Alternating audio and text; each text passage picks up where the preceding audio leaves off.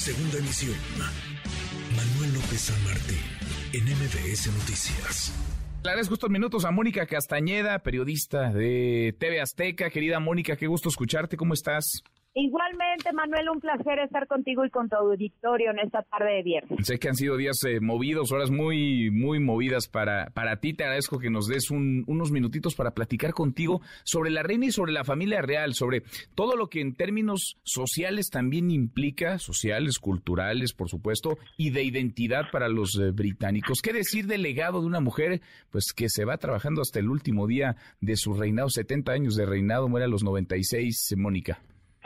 Manuel, una mujer con cuatro hijos y con eh, también nietos ahora, bisnietos evidentemente, pero una familia que ha sido blanco de muchos eh, problemas como cualquier familia, no porque seas rey o reina te libras de los problemas al interior de una familia, y evidentemente con escándalos que tienen que ver con la infidelidad del príncipe Carlos, el fallecimiento de Diana, cómo después el príncipe Carlos es, eh, llega a los niveles más bajos de popularidad eh, por esta relación con Camila, hoy la reina consorte, y después eh, la situación relacionada con el príncipe Andrés y su vínculo con este hombre de los Estados Unidos, este, también juzgado por eh, trata de menores. El príncipe Andrés ah, llega hace unos meses a un acuerdo extracorte que también lo deja fuera de las actividades monárquicas y de todas las actividades que tenía como miembro de la, de la monarquía británica, de la realeza,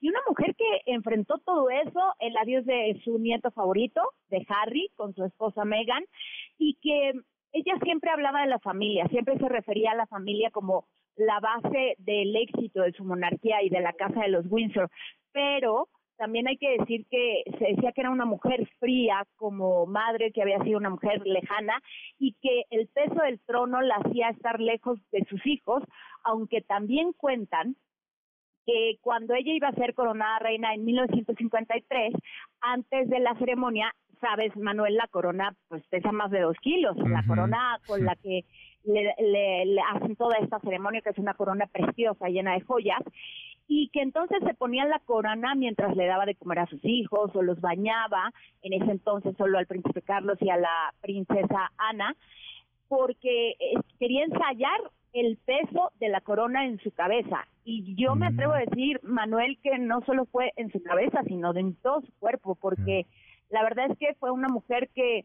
privilegió eh, a la corona y fue y dejó a un lado y supo contener con un escudo todos esos escándalos alrededor de su familia. Sin duda. Y, sin ser ella nunca la protagonista, ¿no? Porque como bien lo dices, eh, digamos, estaban en la periferia, pero ella, pues con disciplina, 70 años de reinado, sin ser, digamos, la protagonista del escándalo, un, un cargo que ella no anheló, pero para el que vivió.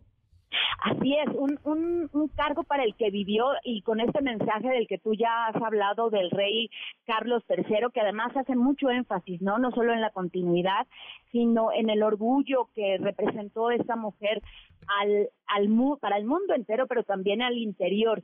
Y este discurso que era muy esperado de Carlos sobre qué tinta le iba a dar, este, si me permites el término espaldarazo, ¿no? Que le da a su esposa, de quien para muchos pasa de villana a ser reina, me refiero a Camila, y también cómo le eh, sucede, esto sí por protocolo y porque así es la monarquía británica, los títulos a su hijo Guillermo y a Kate, que seguramente algún día veremos como reyes o no, no lo sabemos.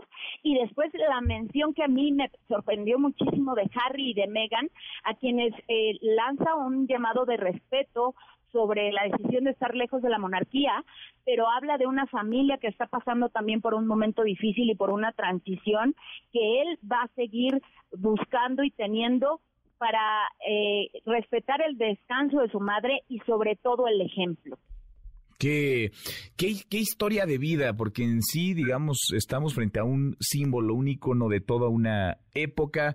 Difícil, muy difícil llenar ese, ese espacio, asumir la, la corona, el trono, llenar esos, esos zapatos. Eh, ¿Cómo, ves a, a, Carlos III, al rey Carlos III y a su pareja, a Camila Parker? A propósito, pues sí, de la idea de la presión que lleva muchos años alimentada de que son los malos, los malos del cuento, los malos de la película, tras la muerte de Lady Di, de la princesa Diana, eh, eh, cómo conectar con pues con no solamente las generaciones que ya se fueron, sino con las nuevas generaciones para mantener vigente una una corona que a los ojos de no pocos pues es un asunto añejo, viejo del pasado.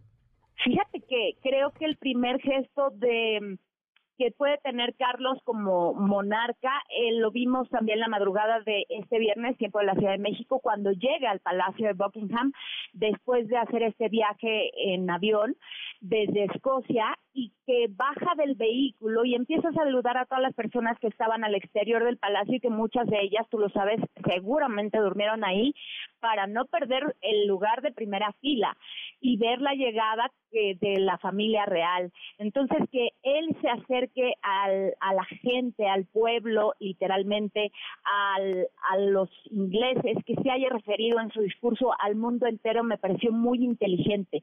Y ahí estaba Camila, Camila, pero a un lado, no como el duque de Edimburgo, detrás de, de, la reina, porque hay que recordar a, Felipe de duque de Edimburgo como caminaba detrás de Isabel unos pasitos, siempre con sus brazos hacia atrás, pero mi Camila, ella, yo dije, de aquí soy, y al lado del rey, al lado, al lado, al lado, recibiendo el pésame, y este este pase que les da la reina no va a ser sencillo, como dices tú, conectar con nuevas generaciones. Estoy seguro que ese, ese cargo, aunque no lo veremos de manera oficial, Guillermo y Kate empezarán a tener mayores funciones, como ya habíamos visto esta imagen nueva de la corona bailando o conectando con eh, una nueva generación será el cargo que ellos van a desempeñar como príncipes de Gales y yo creo que Carlos tendrá que eh, tener un papel importante en el tema pues eh, sobre todo de mantener la corona porque esta imagen